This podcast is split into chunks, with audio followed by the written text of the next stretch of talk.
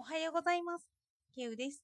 私は哲学を身近にケウブログを運営しています。主にツイッターで活動しています。おとといブログ記事でソクラテスのことを仕上げたので、また次は他のことを勉強しようと思って、和辻哲郎の風土を読み始めました。この風土を読み始めたことで思ったことを話していこうと思います。まだ読んではいないですからね。ここがポイントです。どうかお付き合いください。私は名前だけは知ってたんですよね。和辻哲郎って。彼は教科書に載ってるレベルの内容だけ知っていたんです。風土には3つあって、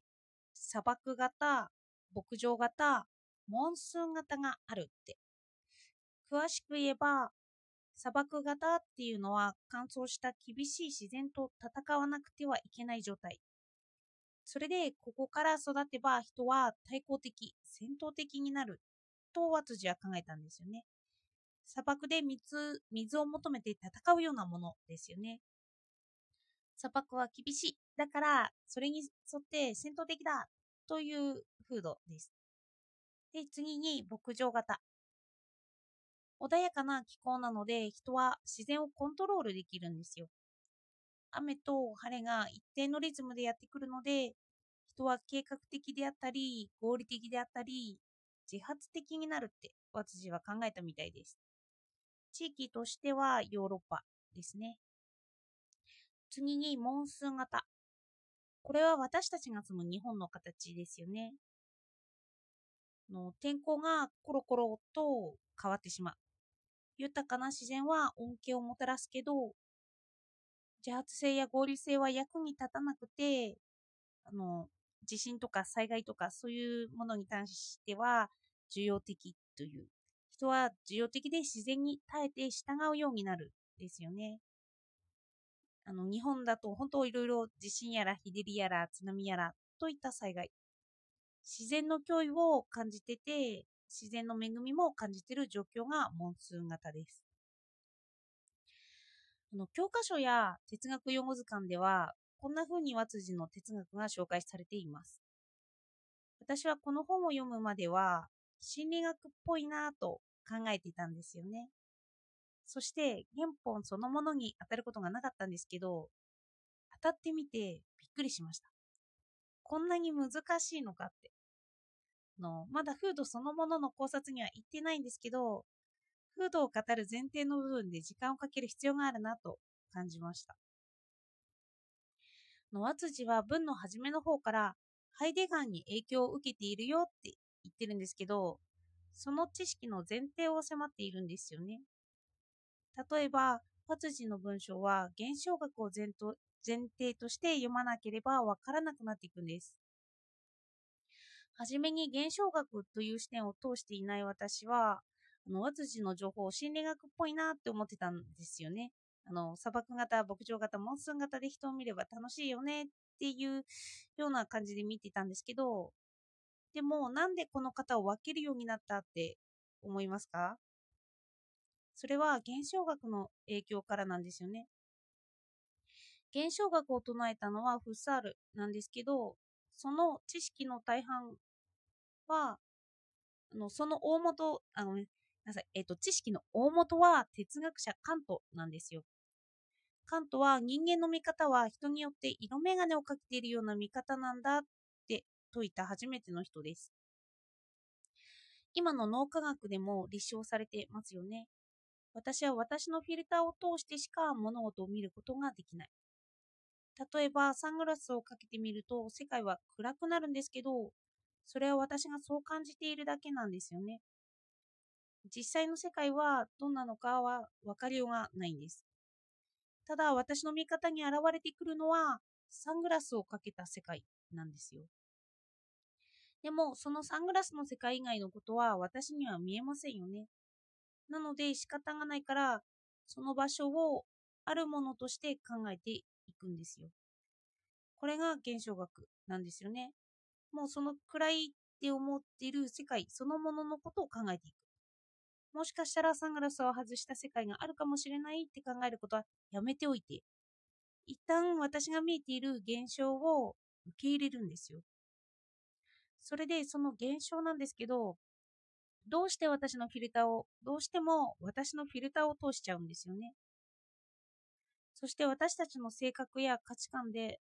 どうしてもフードと結びついているんです。私はモンスーン型なので自然は恩恵を与えてくれるけど時には恐ろしくてどうしようもないようなそんな台風とか地震を与えてくるものなんだって思ってますよね。そんな風土に育ってそこで価値観を形成してそこで住む私のフィルターが出来上がるんですよ。そんな災害に遭っていたとしたら災害に対しても特別な思いを寄せますよね。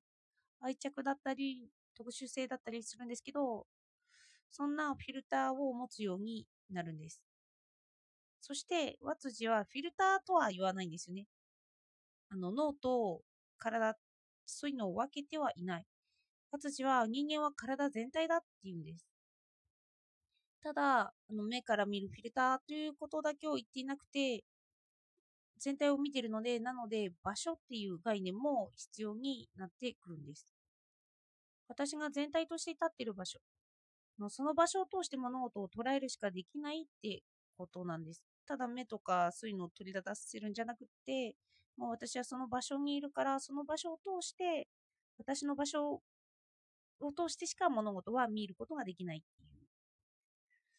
人間が認識する具体的な空間がフードなんですよね。の抽象的な場所というわけではなく具体的な空間です。と私は無宗教なんですけど、もしキリスト教徒だったら、キリスト前提で物事を見ますよね。そしたら、キリスト教が私の場所ということで、その場所を通してしか私の世界は現れてこないんです。地域で被害を受けていたら、その場所を通してからしか私の世界は現れてこないってことなんですよ。だから、和辻は3つに型を分けたんですけど、最終的には地域的な条件は文化交流によって乗り越えていこうって語っているんですよ。もし地震で被害を受けていたのが私だったとしたら、地震がない土地の人の発想も受け入れると、逆に砂漠とか自然がただ厳しいってところも私の視点に加えていく必要があるってことなんです。現象学を見ないと、和辻がなんで土地を分けたんだろう、そしてそれが人間に関係があるんだろうってわからないですよね。私は倫理を扱っていたときに、の初めは具体例ではなくて、抽象的な善と悪について考えていたんですけど、でも、暴論げすぎてよく分かってなかったんですよね。で、抽象的に扱っている箇所を見てたんですけど、でも、それだと私の場所を通して見ているから、その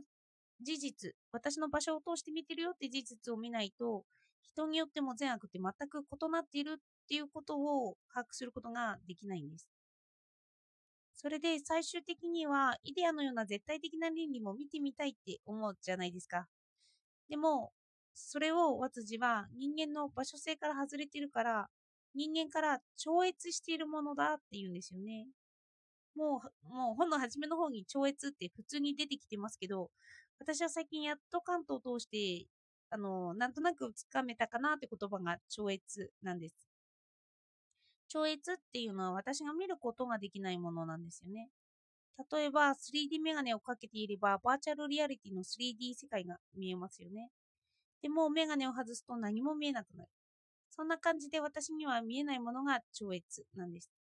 見ているようでいて見えていないんですよね。私たちは自分のメガネをかけてしかものを見れないからなんですよね。もうこんな理解をしてからでないと初めの導入の部分から訳がわからなくなってきます。それで私はこれを読んで、ああ、これが哲学が難しいと言われるゆえんだなぁと、また改めて思いました。知識のあるなしで見れば全く違った見方が見れるということをこの本の冒頭で教えられた感じです。ちょっと時間がかかりそうと思ったので、この和辻哲郎の倫理はゆっくりと読んでいきたいなと思いました。では、今日もお聴きいただいてありがとうございました。